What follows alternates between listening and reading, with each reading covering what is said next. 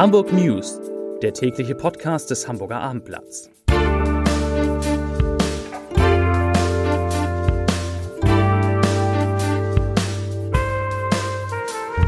Moin, mein Name ist Lars Heider und heute geht es um die Karstadthäuser in Hamburg. Denn die Entscheidung ist gefallen, welche schließen müssen und welche bleiben dürfen. Weitere Themen. Die Streiks häufen sich, der Amokläufer von Alsterdorf soll die Tat länger geplant haben und HSV-Trainer Tim Walter droht eine Strafe. Und zwar eine Strafe, die mehr Spiele betrifft, als er das zunächst gedacht hatte. Dazu gleich mehr. Zunächst aber wie immer die Top 3, die drei meistgelesenen Themen und Texte auf abendblatt.de. Auf Platz 3, Innensenator Grote machen uns große Sorgen um mehrere Verletzte nach Amoklauf. Auf Platz 2, letzte Generation will Hamburg lahmlegen. Und auf Platz 1, Karstadthäuser. Die Entscheidung ist gefallen. Das waren, das sind die Top 3 auf abendblatt.de.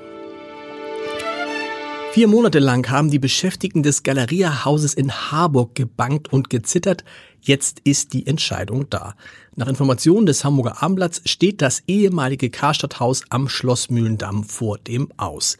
Die Eingangstür war heute Mittag geschlossen. Draußen klebte ein Zettel, der über eine Mitarbeiterversammlung am Nachmittag informierte. Für das Geschäftszentrum in Harburg ist die Schließung ein schwerer Schlag. Schon am 30. Juni soll Schluss sein. Auch Wandsbeck ist erneut von der wirtschaftlichen Schieflage des Konzerns betroffen. Das Haus sollte eigentlich schon 2020 geschlossen werden. Nach einer Einigung mit dem Vermieter wurde es zunächst gerettet und sollte eigentlich bis April 2024 geöffnet bleiben. Jetzt die überraschende Kehrtwende. Das Warenhaus schließt ebenfalls zum 30. Juni.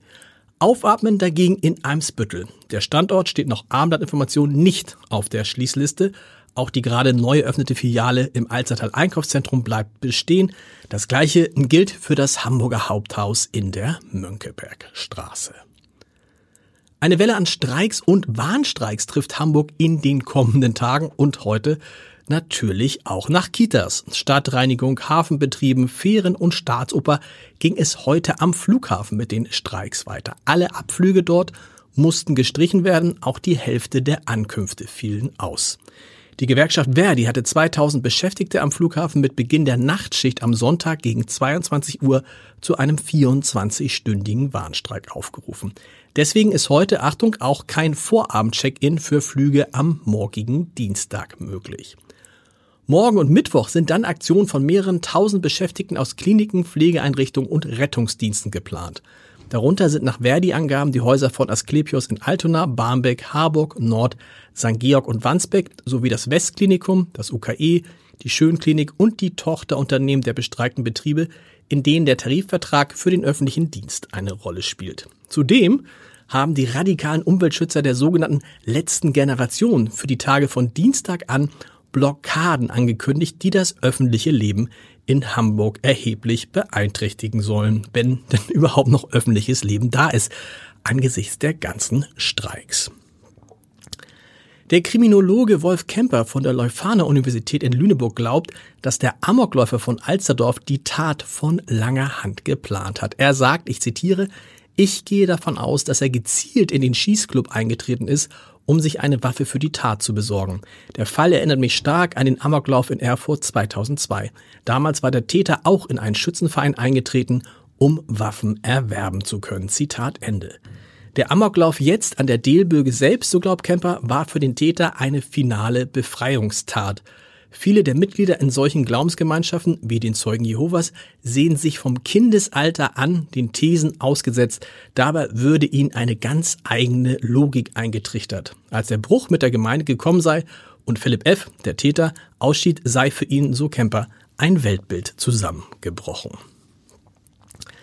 Zur Bildung. Aktuell werden mehr als 7160 Schülerinnen und Schüler aus der Ukraine an Hamburger Schulen unterrichtet. Das hat eine Abfrage der Schulbehörde ergeben, die dem Hamburger Abendblatt vorliegt. Rund 4800 Kinder und Jugendliche lernen in den Basis- und internationalen Vorbereitungsklassen, in denen es vor allem um den deutschen Spracherwerb geht. An den beruflichen Schulen wurden 736 junge Menschen aus der Ukraine aufgenommen. Weitere 1600 Kinder und Jugendliche nehmen gemeinsam mit allen anderen Schülerinnen und Schülern in Hamburg am Unterricht in den Regelklassen teil. Ein Großteil der älteren geflüchteten Schüler wird seine Schullaufbahn auf einer Stadtteilschule fortsetzen. Aktuell besuchen bereits 656 Jungen und Mädchen 84 Prozent der Altersgruppe nach dem Wechsel aus einer IVK, also einer vorbereitenden Klasse, eine Stadtteilschule. Lediglich 122 ehemalige IVK-Schüler gehen dagegen auf ein Gymnasium. Das entspricht 16 Prozent. Wie lange wird Tim Walter nach seiner roten Karte beim, Karls, beim Karlsruher SC, wo der HSV 2 zu 4 verlor, vom DFB gesperrt? Nach dem vierten Gegentor für seine Mannschaft, das wegen eines Handspiels irregulär war, hatte sich der HSV-Trainer vehement an der Seitenlinie beschwert und dabei nach Ansicht von Schiedsrichter Sascha Stegemann eine Grenze überschritten. Der Unparteiische verwies Walter des Stadions, worauf dieser Linienrichter Christoph Günsch beschimpft und ihn dabei mehrfach mit dem rechten Zeigefinger weggedrückt hat. Ein körperliches Vergehen, das ein Nachspiel haben könnte, denn normalerweise werden Trainer nach einer roten Karte für ein Spiel gesperrt. Wegen der Vorkommnisse nach seinem Platzverweis könnte Walter allerdings nicht nur für das anstehende Heimspiel gegen Holstein Kiel am 18. März, sondern auch für das darauffolgende Auswärtsspiel in Düsseldorf am 31. März aus dem Verkehr gezogen werden. Ein Podcast-Tipp habe ich natürlich auch noch für Sie in unserem Kunstpodcast. Ich sehe was, was du nicht siehst. Geht es heute um die Sehnsucht der Deutschen, so wie die Italiener zu sein und umgekehrt. Hören Sie mal rein unter www.abendblatt.de slash podcast. Und wir, wir hören uns morgen wieder mit den Hamburg News um 17 Uhr. Bis dahin. Tschüss.